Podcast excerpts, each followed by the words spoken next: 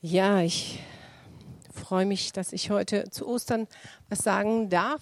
Wir feiern Ostern, weil wir wissen, egal was auf uns zukommt, bei Gott ist alles möglich, da ist Hoffnung. Und ähm, ich lese euch mal den 1. Petrus 1, Vers 3 vor. Gepriesen sei der Gott und Vater unseres Herrn Jesus Christus. Er hat uns in seinem großen Erbarmen neu gezeugt zu einer lebendigen Hoffnung durch die Auferstehung Jesu Christi von den Toten. Es geht hier um lebendige Hoffnung.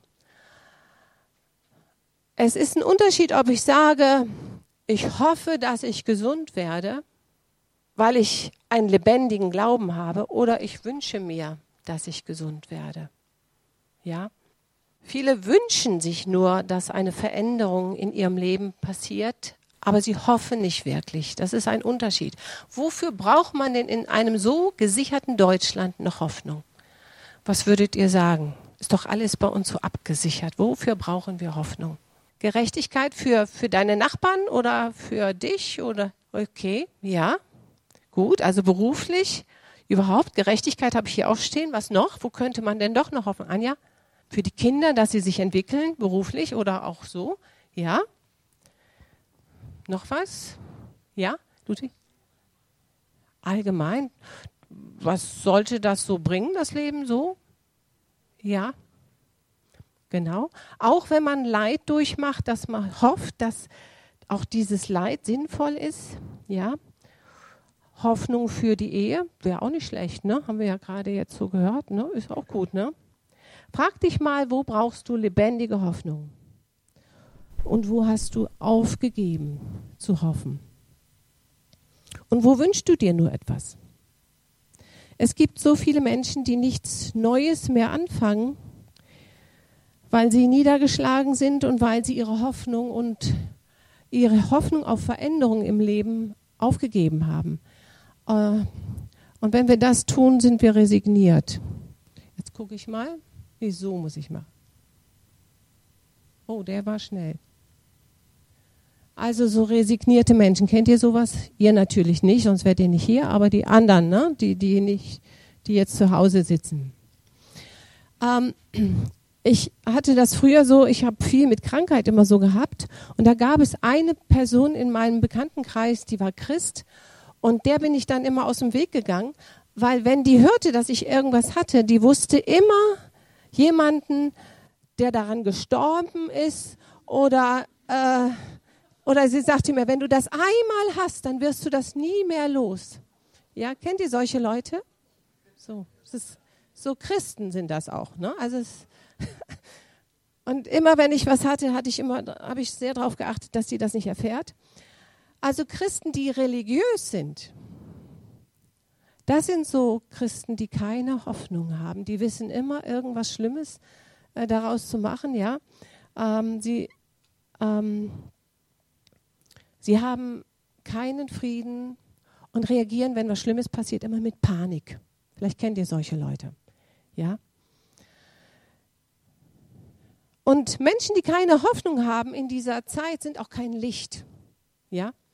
Und es gibt so viele Menschen, die haben keine Hoffnung mehr für ihre Ehe, für ihren Beruf oder auch ähm, für ihre Kinder. Und dann finden sie sich sehr schnell mit einer Situation ab ist halt so. Kann man nichts ändern. Damit muss man eben leben. Aber ähm, viele fallen dann auch in Selbstmitleid, ja. So, ich muss das Kreuz tragen, aber das ist nicht damit gemeint. Die Bibel spricht von Hoffnung. Das Kennzeichen eines lebendigen Christen ist, dass er lebendige Hoffnung hat. Ja? Lebendige Hoffnung. Und wenn wir Jesus in uns haben dann haben wir Hoffnung auch für unsere Gesellschaft, für unsere Nachbarn. Wir Christen sollten dynamische Hoffnung haben. Wir sind Hoffnungsträger. Wie schauen wir in die Zukunft? Negativ oder voll Hoffnung? Ich habe mal eine Frau begleitet in der Beratung, die äh, hatte wirklich eine falsche Hoffnung, jahrelang. Sie hatte immer gehofft, dass sie beruflich befördert wird und befördert wird und dann Mitte 50 merkte sie, das war eine falsche Hoffnung, da müssen wir sehr aufpassen. Wir wünschen uns eine gute Rente und denken dann, danach wird, haben wir ein erfülltes Leben. Wir wünschen uns, dass sich alles positiv verändert in unserem Leben. Ich persönlich stehe dafür hier, dass ich hoffe, dass hier Reich Gottes gebaut wird, in Campen und Umgebung. Das ist meine Hoffnung, dafür bete ich und dafür lebe ich auch. Leider werden wir jeden Tag, ob in der Schule, in der Wirtschaft, egal wo wir sind, entmutigt. Kennt ihr das? Dinge laufen anders, als wir uns das vorgestellt haben. Die Realität ist leider anders. Menschen haben Depressionen. Und äh, was würdet ihr sagen? Ich bin heute ein bisschen anstrengend. Ich weiß, ich lasse euch nicht nur zuhören. Ihr müsst ein bisschen mitmachen. Diese ganzen Schokoladeneier, die machen einen müde. Ja.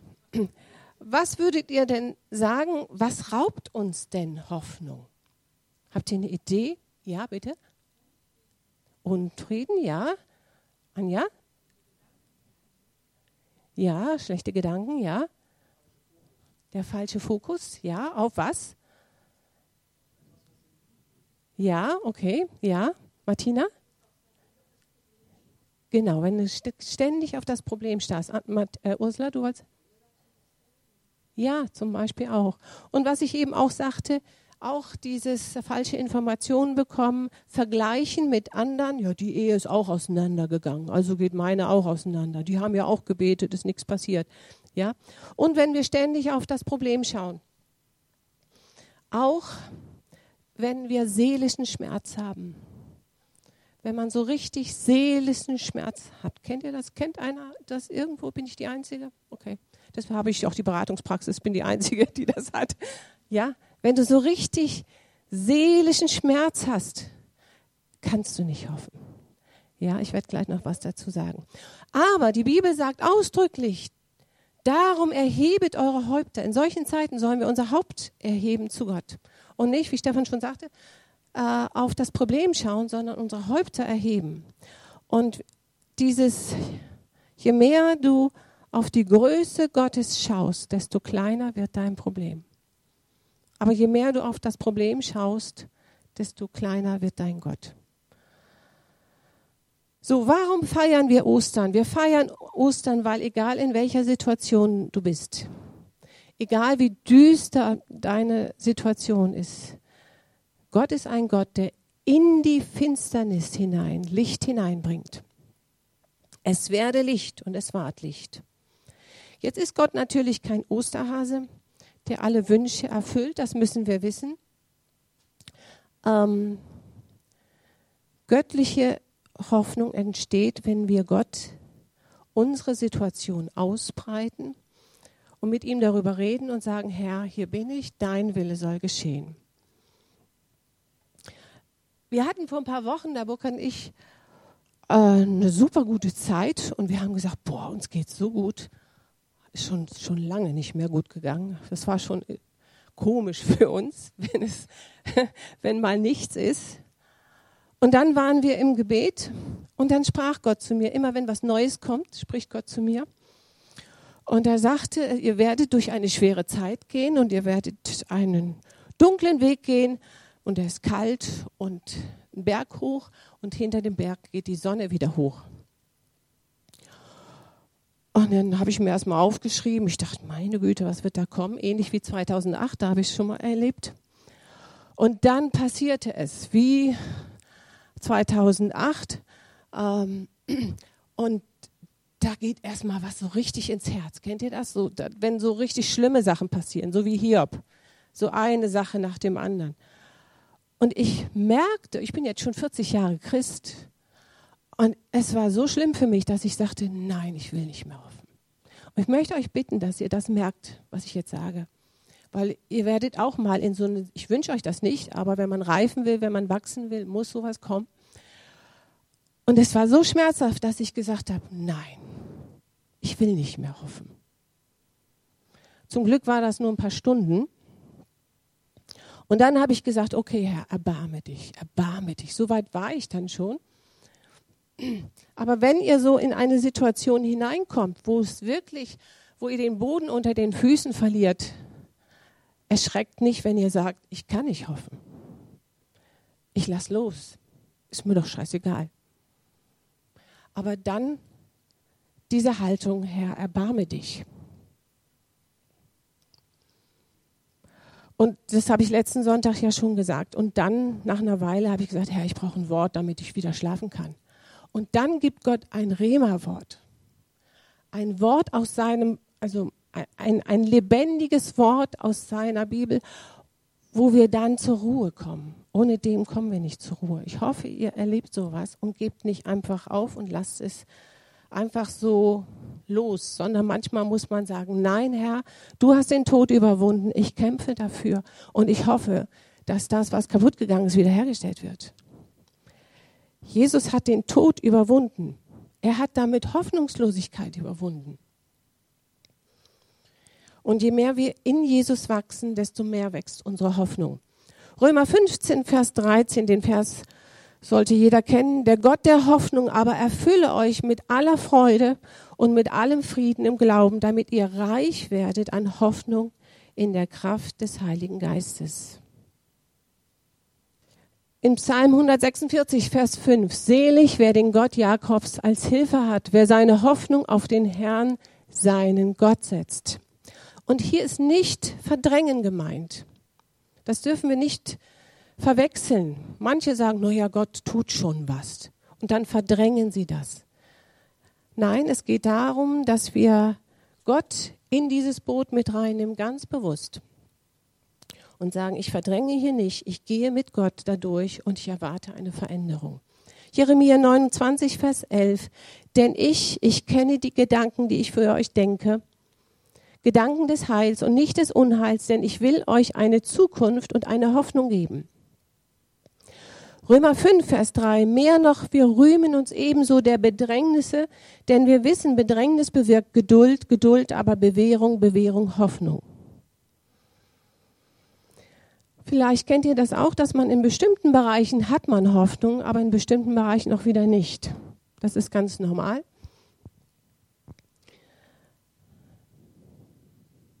Und es gibt Bedrängnisse, die sollen uns helfen, geduldig zu werden. Und wer Geduld hat, hat auch bald Hoffnung. Und deshalb feiern wir Ostern ganz bewusst. Bei Jesus gibt es keine Hoffnungslosigkeit. Es gibt es einfach nicht. Warum ist Gott hoffnungsvoll? Ganz einfach, weil er Gott ist. Und die Zukunft von jedem Menschen kennt. Egal welche Krankheit dich befallen hat, egal wie komplex deine Probleme sind, deine Lebenssituation, deine Familienprobleme. Gott kennt deine Zukunft und weiß genau, was dir gut tut. Und er kennt auch das Ende deines Lebens. Und dem dürfen wir uns anvertrauen. Ich habe mal das Leben von Jesus mir so angeschaut und ich muss sagen, da kann man so viel von lernen. Er hat aus allem, was passiert ist, das Gute gemacht. Gerade durch sein Leben können wir Hoffnung schöpfen. Jesus hat uns unsere Schuld vergeben. Er hat uns ein neues Leben angeboten. Eine Wiedergeburt ist möglich. Das heißt, du kannst ganz neu, ganz neu anfangen. Egal wie dein Leben aussieht, du sagst, dass du sagst, oh Mann, ich habe nur Mist gebaut in meinem Leben. Das ist für Jesus überhaupt kein Problem. Du kannst neu anfangen. Da ist eine Wiedergeburt möglich. Für alle, die schon mal Ablehnung erfahren hat, gibt es hier irgendjemand, der schon mal abgelehnt wurde?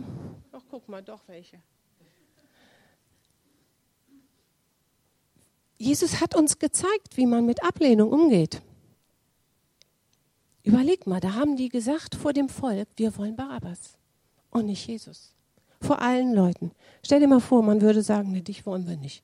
Ne, vor allen Leuten. Den anderen, der böse ist, den wollen wir. Man will dich nicht. Jesus kannte das. Jesus hatte so viele Menschen ermutigt, er hat so viele Menschen geheilt er wurde mit einem Kuss verraten, dann gegeißelt, danach gekreuzigt. Man wollte ihn nicht. Was für eine Ablehnung. Und Jesus wusste, obwohl er bald sterben wird, wird das Reich Gottes nicht sterben. Also da hätte ich richtig Bammel gehabt, wenn ich Jesus gewesen wäre. Jesus wusste, dass nur durch seinen Tod das göttliche Reich aufgebaut wird. Und Jesus hatte Hoffnung in der Todesstunde. Das ist für mich zu hoch. Ja, er hatte Hoffnung in der Todesstunde. Und er hatte diese Vision, dass sein Reich gebaut wird. Und er wusste, obwohl sie ihn nicht wollten, werden sie es nicht verhindern können, dass der Same des Evangeliums weitergeht. Da, da hätte ich schon längst gesagt, da müssen wir was Neues jetzt mal gestalten mit diesen Menschen. Also das, das geht gar nicht. Wenn ich an die Geschichte von Lazarus denke, der ja tot war und Jesus kam da später dazu, müssen wir uns mal die Atmosphäre vorstellen, wie die so war. Ja, Jesus, wenn du früher da gewesen wärst, ja, dann wäre das alles nicht passiert. Und äh, Jesus hat sich nicht von dieser Stimmung runterziehen lassen. Und er ruft dann ganz laut, Lazarus, komm heraus. Und dann sagen die Leute, du Jesus, der stinkt schon. Dann habe ich gesagt, ach so, nee, dann lieber nicht. Dann, na? Also der hat sich nicht irritieren lassen von seinem Umfeld. Sagt, Lazarus, komm raus. Ja? Wenn ich mir vorstelle, in welche Menschen Jesus investiert hat, hätte ich niemals gemacht. Er wollte durch diese Menschen ja das, die Welt erreichen mit dem Evangelium. Und sie diskutieren darüber, wer ist der Größte. An einer Stelle sagt Jesus sogar, ähm, wie hat das genau gesagt, ähm, wie lange soll ich euch noch ertragen? Ja? Aber er hat die Hoffnung nicht verloren. Er hat nur gesagt, na, wir Eltern, wir kennen das, ne? wenn die Kinder so, wir sagen das natürlich nicht unseren Kindern, aber manchmal denken wir da schon so. Ne? Wie lange soll ich euch noch ertragen? Ich weiß noch, es gab Tage, wo meine Kinder mit schlechten Noten nach Hause kamen. Oh, ich weiß noch, dann stand ich da in der Küche und schlechte Atmosphäre und ich war die Einzige, die noch Hoffnung hatte hier in dieser Küche und ich habe dann gesagt, und ich sagte dann, hört mal Kinder, die Noten sagen nichts über eure Zukunft aus. Ja? Aber ich war die Einzige, die da noch Hoffnung hatte. Und Jesus wusste, dass seine Jünger ihn nicht bis zum Tod begleiten werden. Das wusste er. Und trotzdem hat er sehr viel Zeit mit ihnen verbracht. Er wusste, dass Petrus ihn verleugnet. Er wusste, dass Judas ihn verraten würde. Würden wir in solche Menschen investieren? Also ich nicht, glaube ich nicht. Und in Johannes 6, Vers 66, da heißt es ja, und da verließen ihn viele, sie folgten ihm nicht mehr nach. Jesus ist in keinster Weise von seiner Vision, von seinem Projekt Evangelium abgewichen. Egal wie die Menschen waren, das war sein Auftrag. Er ist nicht, er hat keine Abstriche gemacht. Hat gesagt, na ja, da müssen wir mal die Botschaft ein bisschen reduzieren, so dass die Leute das verkraften können oder sowas. Nein. Er hat dem Heiligen Geist vertraut, dass der Heilige Geist den Jüngern das so erklären wird, dass sie es lernen. Jesus ist den Menschen mit Hoffnung begegnet. Und wenn ich Jesus gewesen wäre, er hat ja nur drei Jahre Ausbildung ihnen angeboten. Ich hätte gesagt, nee, zehn Jahre, also das geht nicht. Mit drei Jahren kommen die, das raffen die niemals. Zehn Jahre hätte ich den aufgebrummt. Aber Jesus hatte Hoffnung. Und diese, diese Jünger haben bis heute unser Leben verändert, sonst würden wir hier nicht sitzen. Ja? An Ungerechtigkeit ist angesprochen worden. Genau, Jesus hat sehr viel Ungerechtigkeit erlebt. Jesus, der so viel Gutes getan hat, wird, anstatt dass man sich bei ihm bedankte, überleg mal, hat man ihn ausgepeitscht. Er wurde gegeißelt. Was für eine Ungerechtigkeit. Und Jesus hat so viel Leid hier auf dieser Erde durchlebt und antwortet diesem Leid dieser Welt mit Auferstehungskraft. Das heißt, in jedem Bereich, wo du bist, wenn du durch eine schwere Zeit gehst, da ist Auferstehungskraft durch Jesus. Ja, gib niemals auf. Gib niemals auf. Jesus hätte depressiv und verzweifelt irgendwo unter so einem Feigenbaum sitzen können. Ja, so, Herr oh Gott, keiner glaubt an mich. Ne? Keiner liebt mich. Alle denken nur an sich. Wäre ja verständlich gewesen. Ja? Nein, Jesus zeigt uns durch seine Auferstehung, alles ist ihm untergeordnet, sogar der Tod. Also es gibt Hoffnung für dich, da wo du mit Jesus lebst. Also egal wie finster es ist in deinem Leben, wir sollen Licht sein. Ihr seid das Licht der Welt, weil wir Hoffnung haben durch Jesus. Und je intensiver die Beziehung mit Jesus ist, je mehr wir seinen Willen tun, desto mehr haben wir Hoffnung in schwierigen Situationen. Und das möchte Gott, dass wir das Ostern verstehen. Wir brauchen nicht mutlos sein, bei ihm ist immer Hoffnung. Nochmal, wofür brauchen wir Hoffnung? Hoffnung für eine gute Ehe. Hoffnung für die Zukunft. Hoffnung für unseren Körper. Ja? Hoffnung für gute Beziehungen und auch für Finanzen. Aber es geht nur dadurch, dass wir Jesus Raum geben. Ja? Nochmal Römer 15, Vers 3, 3 äh, Vers 13. Der Gott der Hoffnung aber erfülle euch mit aller Freude. Das heißt, du kannst in einer schwierigen Situation sein und Freude haben. Mit allem Frieden im Glauben, damit ihr reich werdet an Hoffnung in der Kraft des Heiligen Geistes. Ich habe euch davon berichtet, der Ingolf Elzel, das ist mein Pastor gewesen damals und er ist ähm, Präses in Deutschland gewesen und ähm, auf dem Weg nach Israel, seine Frau, das war meine Freundin, ähm, so alt wie ich, kriegt einen Schlaganfall und kann seitdem nicht mehr richtig reden. Sie kann nicht, konnte dann auch das Bett nicht, also sich selber wenden im Bett. Und wir, vor ein paar Wochen habe ich ihn jetzt getroffen und habe gesagt, Ingolf, wie geht's deiner Frau? Und das hat mich wirklich beeindruckt, seine Frau kann zu 60 Prozent gerade sitzen, also nur sitzen. Eine Stunde lang kann sie sich mit ihm unterhalten. Und ihm ist oft gesagt worden, Ingolf, steck sie doch in irgendein Heim, dann kümmern sich andere um ihn. Und als ich ihn fragte, ich, Ingolf, wie geht's ihr? Ihr hättet das Leuchten seiner Augen sehen können. Der Burkhard war dabei. So ein Frieden, so eine Gewissheit, eine Freude. Er sagt, Henny, Gott ist mir in der Nacht begegnet und hat mit mir über meine Frau geredet. Und daran halte ich fest. Wahnsinn. Ne? Also medizinisch war da nicht viel. Da war nicht viel Hoffnung. Aber er sagte, Gott ist mir in der Nacht begegnet.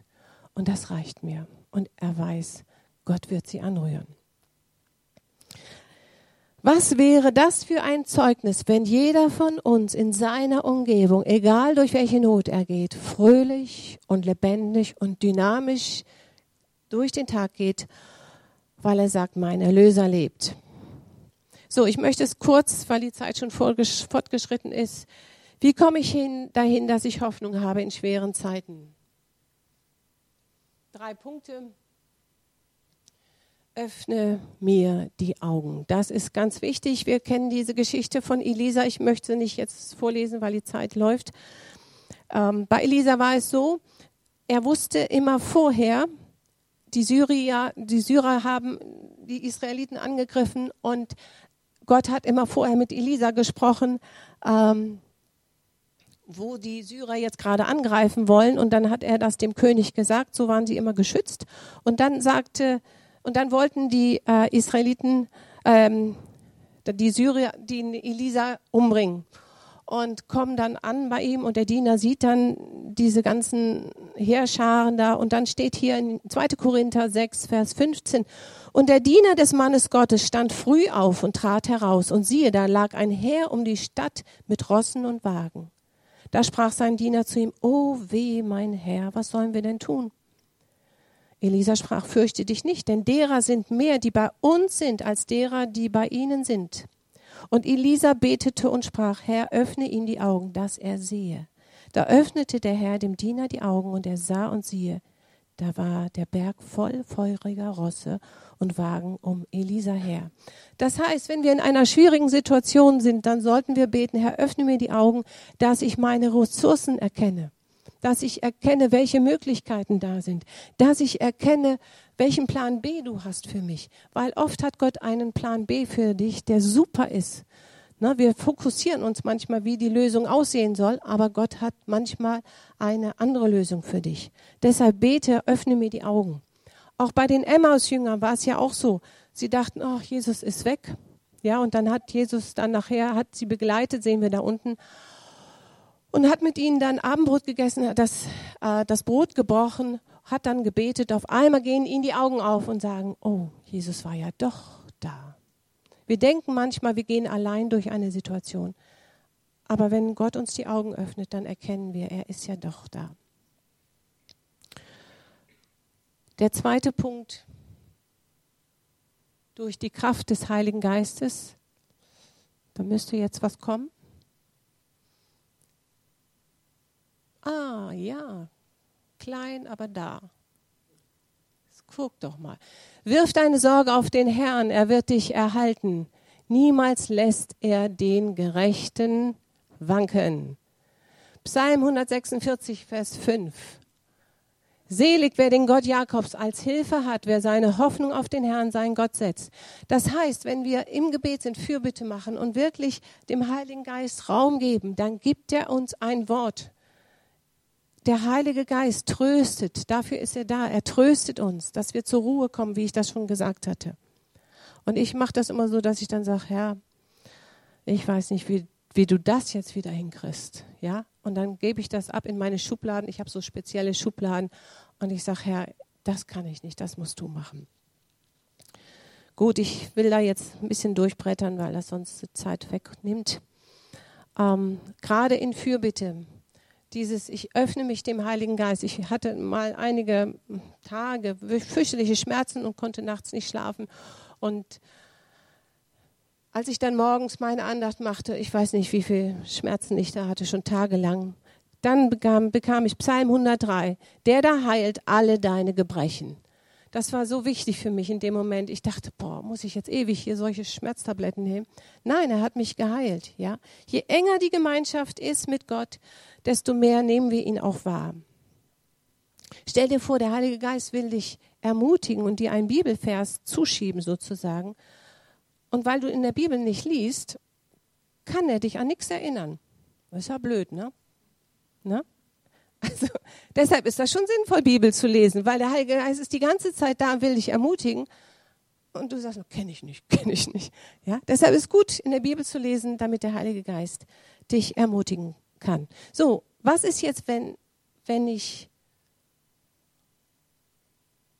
Guck mal, da ist doch noch der Schlüssel, das kommt doch alles. So, jetzt, das ist das, was ich in der Beratungspraxis immer wieder höre. Äh, ich habe doch gehofft, ich habe doch geglaubt und es ist nicht passiert. Was machen wir, wenn es nicht so passiert, ähm, wie wir uns das gedacht haben? Sprüche 12, 13, äh, Vers 12. Hingehaltene Hoffnung macht das Herz krank. Erfülltes Verlangen ist ein Lebensbaum. Es ist wirklich so, wenn du immer hoffst und das passiert nicht, das macht dein Herz krank. Es macht dein Herz krank. Und da habe ich einige in der Beratungspraxis, die sagen, Frau Seidlitz, mein Herz ist krank. So, wir müssen lernen, realistisch zu hoffen. Wenn du einen Partner hast, der Depression hat, schwere Depressionen hat, dann kannst du nicht von ihm erwarten, dass er dir den Rücken stärkt. Das ist unrealistisch. Ja, wir können nur so hoffen, wie wir auch von Gott bekommen haben. Wer nicht arbeitet, kann nicht von einer Yacht träumen. Ja, ist so. Aber das tun manche. Ja? Wer nichts ins Reich Gottes sät, kann auch nicht von einer Ernte träumen. Ja? Wer Bibel nicht liest, der wird auch Gott nicht verstehen können, der wird auch nicht getröstet werden, ganz einfach. Ja? Und wer einen passiven Partner heiratet, der auch noch ungläubig ist, der kann nicht davon träumen, dass irgendwann gehen wir in die Mission und machen irgendwie was Großes, bauen wir da auf. Es sei denn, Gott hat was gesagt, aber das muss er dann klar und deutlich gesagt haben. Aber manche haben Hoffnung, die, die sind aus der Seele heraus und nicht aus dem Geist. Und deshalb sind sie oft entmutigt und das Herz ist krank und man kriegt dann wirklich psychische Probleme. Also, welche Hoffnung haben wir, sie muss aus Christus herauskommen und nicht aus der Seele heraus. Das ist ein Riesenunterschied. So, ich möchte, dass wir eine kurze Zeit haben der Stille und ich möchte dich fragen, wo hast du deine Hoffnung aufgegeben? Wo hast du losgelassen und hast dich mit deiner Situation abgefunden? Und wo bist du in Selbstmitleid gefallen? Wir feiern Ostern, weil diese Auferstehungskraft heute noch gilt. Jesus ist auferstanden von den Toten.